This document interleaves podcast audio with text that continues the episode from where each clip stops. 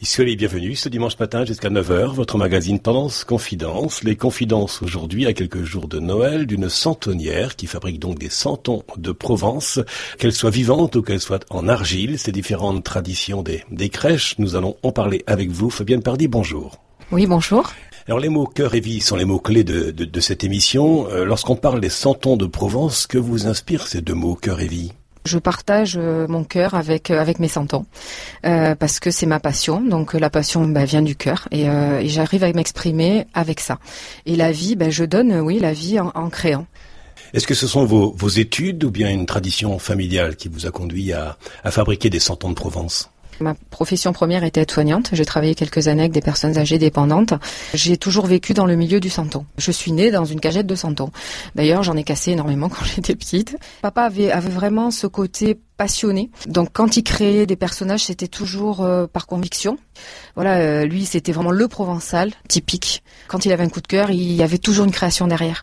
Vous nous parlez donc de la, de la genèse, de la création de ces différents santons qui ont été créés donc au, XVIIIe siècle par un Marseillais, du moins en sa matière, euh, qui est l'argile. Donc Jean-Louis Laniel, euh, en ayant euh, créé les premiers moules, a pu euh, faire des petites séries de santons, ce qui a permis de pouvoir les vendre. Parce qu'en fait, au départ, quand les, les personnes n'ont plus pu aller à l'église et donc il n'y avait plus de messe de minuit au moment de Noël, les, églises étant fermées suite à la Révolution, les, Marseillais et entre autres dans la région d'Aubagne, puisque l'argile c'était les Tuileries, tout ça, donc il y avait de l'argile, la matière était là. Mais pour ceux qui n'avaient pas la possibilité d'avoir d'argile, les faisaient aussi en mie de pain.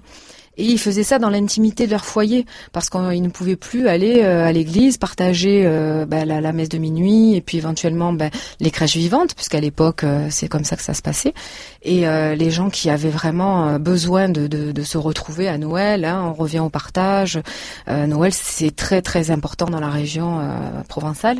Donc on a ces gens-là avaient besoin de d'avoir leur crèche, même s'ils pouvaient pas l'avoir à, à l'église, eh ben ils l'avaient chez eux. Donc de là. Euh, Jean-Louis Laniel, lui, faisait ça, mais ensuite a pu le faire pour les gens qui ne pouvaient pas créer leur propre modèle, parce que c'est quand même bon un don. Hein, on fait pas un santon euh, comme ça. Il faut quand même avoir un petit peu de, de sens artistique. Donc, il, ben, a partagé ça en, créant ses moules et en faisant plusieurs modèles de, de chaque santon. Et c'est devenu euh, vraiment une tradition à ce moment-là. C'est quand même une culture maintenant, une tradition qui s'est vraiment étendue dans beaucoup de, de, de régions et de pays. Est-ce que vous ressentez quelque chose de particulier lorsque vous avez entre vos mains ce bébé, Jésus, que vous le sculptez et comment pouvoir donner à voir l'invisible?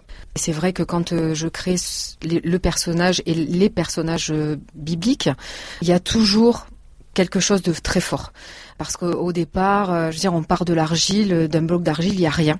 Et au final, on arrive à, quelque chose qu'on va pouvoir partager. Je, je crée pas la vie parce qu'on bon, on peut pas dire ça, mais on va créer justement sur un modèle donné. Quand on est centonnier de Provence, on ne peut pas à un moment donné ne pas avoir cette culture là parce que parce qu'on en a c'est un besoin quand même. Quelque part on est guidé. Il y a un guide il y a et euh, il faut quand même qu'on qu sache de quoi on parle et, et ce qu'on va transmettre. Donc c'est très important euh, quand euh, quand oui euh, des, des petits Jésus j'en ai j'en ai créé beaucoup.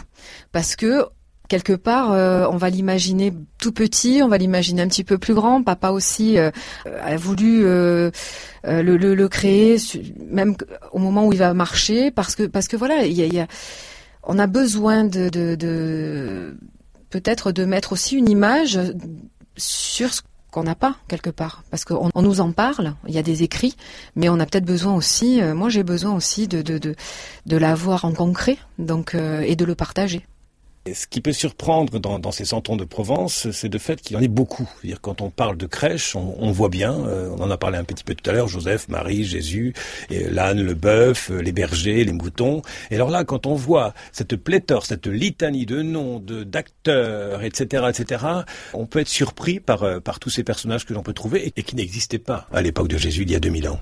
Non, pas du tout. Alors après, il faut dire que nous, en Provence, on aime bien hein, les, histoires. Donc euh, c'est vrai que chaque santonnier a mis un petit peu, on va dire, son, son empreinte. Hein. Donc évidemment, les gens, les, les centeniers sont inspirés des, des, des personnes autour d'eux, tout simplement, les gens qu'ils aimaient, les gens qui les ont interpellés. Le centenier va aussi se tourner vers la pastorale, c'est-à-dire on retrouve la pastorale de Morel, hein, qui, qui est une pièce chantée et parlée en provençal qui dure trois heures, mais qui retrace complètement l'arrivée en Provence de, Marie-Joseph qui, cherche un endroit euh, pour pour pouvoir se poser, hein, pour que Jésus euh, vienne au monde.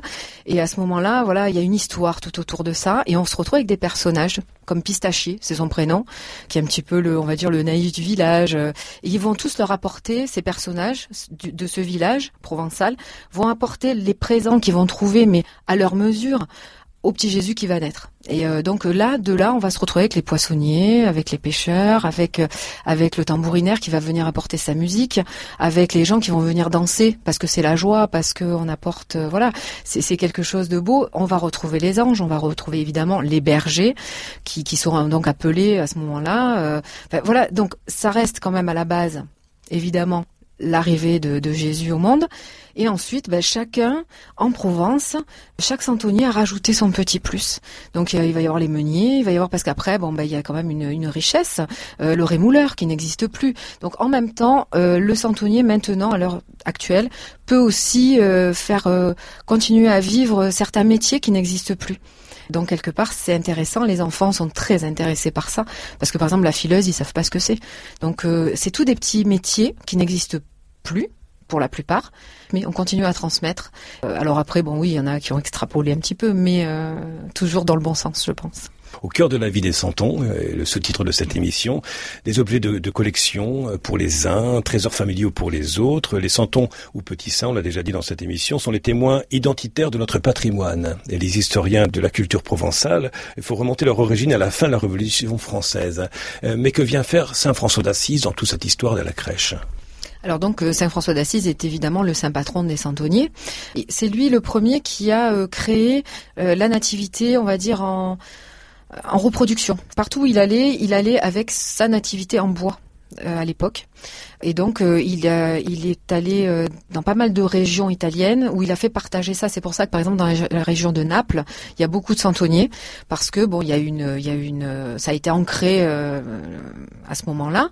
C'est pour ça que c'est le, le, saint patron des santonniers parce que c'est le premier à avoir concrétisé dire l'image de la nativité de Marie, Joseph et du petit Jésus. Et quelle est cette crèche dans votre atelier de poterie qui vous apparaît la plus précieuse? Et moi, le plus beau cadeau de Noël que j'ai reçu, euh, bah, ça a été les, les, la, la, crèche qu'a fait mon papa pour euh, pour sa petite fille. En fait, quand euh, il a su que j'allais avoir un enfant, il a fait une crèche magnifique à ma fille. Et ça, je pense que ça a été le plus beau cadeau. La, la, première fois où il a mis cette crèche en pièce unique de 12 cm qui est, on va dire, d'une expression, voilà, c'est tout l'amour qu'il a pu mettre, et ça, c'était mon plus beau cadeau de Noël, oui. En seconde partie d'émission, je reçois donc Anne Dauphine Julien et puis également le père Guy Gilbert qui est surnommé euh, le prêtre des Loubards. Vous êtes éducateur de rue depuis de longues années. Vous êtes aussi auteur de, de nombreux ouvrages. Lorsque vous parlez des préparatifs de Noël, quel est le mot qui vous vient euh, à l'esprit, Guy Gilbert? euh, Ça signifie pour moi solidarité, de partage, de pardon, de réconciliation. Alors c'est à nous de choisir avant Noël si vraiment nous accueillerons quelqu'un que nous n'aimons pas, ou un membre de la famille, ou un voisin, ou quelqu'un euh, qui va passer un Noël tout seul. Et je crois que c'est dans ce sens-là qu'on fera vraiment un Noël chrétien que je vous souhaite à tous ceux et celles qui écoutez maintenant. Qu'est-ce qui continue toujours de, vous émerveiller lorsque vous vous préparez à cette fête de Noël? Il n'y a rien de plus beau que le regard d'un enfant, la pureté d'un enfant, l'innocence d'un enfant, cette naïveté, cette confiance totale en l'autre. Même ceux qui ne fêtent pas Noël et qui ne sont pas chrétiens, le fait de voir une crèche avec un petit bébé qui dort euh, ne peuvent pas ne pas penser à l'enfant qui dort dans le ventre de leur femme ou de la mère et que les grands-parents regardent avec émerveillement. Je pense que dans ce sens-là, l'enfant reste une, une pure merveille. À l'époque de Noël, mais aussi euh, toute l'année, mais plus spécialement à ce moment de, de fête, beaucoup d'associations font appel à la générosité des personnes pour soutenir des, des services, des mouvements. Parler de pauvreté avec toutes les personnes que vous pouvez rencontrer comme éducateurs de rue, qu'est-ce à dire? La pauvreté, c'est vivre dans le nécessaire. Tu vois, j'ai gagné beaucoup d'argent avec mes droits d'auteur. Je n'ai pas gardé un centime de cet argent. J'aurais été indigne. Ça m'a permis de payer dix salaires par mois depuis vingt-huit ans. Je dois avoir 985 euros en banque à moi-même. La pauvreté, c'est d'avoir le nécessaire quotidien. Et parfois vivre avec les restes des autres qui sont encore très bons. Il y a une différence énorme entre la pauvreté et la misère. La misère, c'est indécent. La misère, ce sont ceux qui se les gèlent dehors, actuellement. Voilà, ça, c'est la misère. La misère, c'est le jeune Steph euh, que j'ai en Provence. Le père ne veut pas le voir, ses deux frères non plus, sa mère est morte, il ne sait pas où sont ses grands-parents. Il n'a donc pas une attache téléphonique pour appeler quelqu'un de sa famille. Ça, c'est une grande misère affective. Vous parlez actuellement de, de, manque affectif, hein, Guy Gilbert. Si vous aviez à définir ce verbe aimer, quelle définition aimeriez-vous lui donner à ce verbe? Je dirais que c'est un mot très dévalorisé, mais que c'est un mot qui est très beau parce que Dieu est amour, et le sens que j'ai donné à ma vie, c'est de livrer euh, mon corps, mon cœur, toutes mes forces au service de l'amour, de Dieu et des autres. Souvent, on me demande quelle preuve de Dieu tu as. Je dis Dieu m'a mis dans le cœur d'aimer les gens, et je dis à Dieu, je fais le reproche à Dieu, pourquoi tu m'as donné un cœur si petit avec l'amour que tu m'as foutu là-dedans. Mais le Seigneur nous a fait humains, mais avec le désir d'aimer. On n'aimera jamais assez. Et Guy Gilbert, quel est ce message que vous aimeriez laisser aux auditeurs de Tendance Ouest avec cette fête de la Nativité qui approche? Je dirais, j'ai tenté d'aimer, comme le Christ a aimé sur terre. Et que la plus belle chose qu'il m'a donnée sur terre, c'est de pouvoir aimer et être aimé. Il n'y a pas de plus grande chose. À côté de vous, Guy Gilbert, euh, Anne-Dauphine Julien, peut-être avez-vous lu euh, son ouvrage euh, De petits pas sur le sable mouillé, paru aux éditions Les, Les Arènes. Anne-Dauphine Julien, que pensez-vous de cette fête de Noël? Le jour où on retrouve tous une âme d'enfant, finalement. C'est toujours magique, Noël, pour tout le monde. L'amour de mes parents, de, de l'homme de ma vie, et puis l'amour inconditionnel de mes enfants. Il n'y a rien de plus vulnérable, et vous en savez quelque chose, un Dauphine Julien, rien de plus vulnérable que, que la naissance, qu'un bébé. Et dans le christianisme, Dieu naît sous les traits d'un bébé, n'est-ce pas une folie? Bah, C'est toujours une folie que d'accepter de, de se faire vulnérable. Et je pense que ça m'a beaucoup euh, intriguée depuis que je suis petite, euh, de me dire que Dieu avait décidé de se faire bébé. Je me dis, mais quand même, bébé, c'est ce qu'il y a de plus de plus fragile. Il, est passé par cette étape-là. Donc je me dis oui, à la fois c'est une folie, mais sans cette folie, je pense qu'on l'aurait perdu de vue. Voilà, je trouve ça assez touchant de voir que Dieu a accepté ou décidé que son Fils vive notre rythme à nous humains, qu'il se fasse lui-même humain.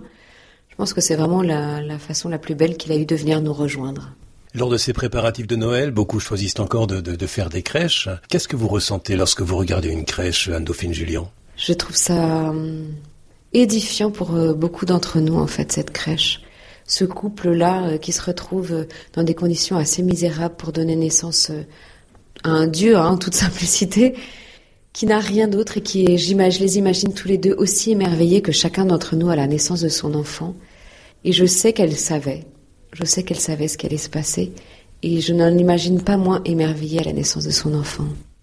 Dans votre livre euh, Deux petits pas sur le sable mouillé, vous racontez la, maladie et le décès de, votre fille euh, Thaïs. Euh, quel sens peut avoir Noël en de pareilles circonstances? À Noël a toujours un, mais toujours un moment très particulier. Ça l'a été. C'est une fête que j'aime particulièrement. Ça l'a été parce que c'est un jour juste après la maladie de Thaïs. Thaïs était encore là, elle était très mal, et c'est un jour où on a vraiment décidé d'être heureux.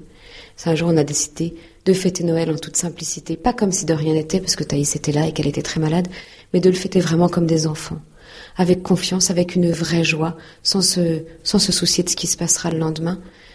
Et cette, euh, cette paix, cette joie que j'ai connue à un certain Noël, en 2006, elle m'accompagne à chaque Noël. Et je sais que je vais retrouver ça là. Aujourd'hui, je retrouve ça à nouveau, cette euh, joie confiante de Noël.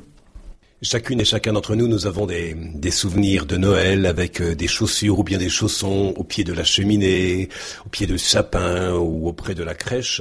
Comment donner une présence à l'absence lorsque l'être aimé n'est plus présent, du moins euh, physiquement? Au début, je me disais que j'allais quand même mettre une paire de chaussures sous le sapin pour la représenter, pour tout ça. Et en fait, euh, je me suis vite aperçue que je faisais fausse route. En faisant ça, en fait, je fais que, matérialiser son absence et la rendre encore plus difficile. Thaïs n'a plus besoin de ses chaussures et je dois l'accepter qu'elle n'ait plus besoin de ses chaussures. Et si je ne mets plus de chaussures euh, en, dessous du sapin, j'accepte aussi son autre forme de présence ce jour-là. Et dernière question avec vous, Anne-Dauphine euh, Julien. Je reprendrai cette citation que vous empruntez à professeur, professeur Bernard. Euh, quand on ne peut pas ajouter de, de jour à la vie, il faut essayer d'ajouter de la vie euh, à l'aujourd'hui. Pour vous, l'amour est plus fort que la mort. Tout est plus fort que la mort, c'est certain. Et l'amour est plus fort que tout aussi. Merci Fabienne Pardy, Anne-Dauphine Julien et l'abbé Guy Gilbert pour vos confidences pour cette émission de ce, de ce dimanche matin. Podcast by Tendance Ouest.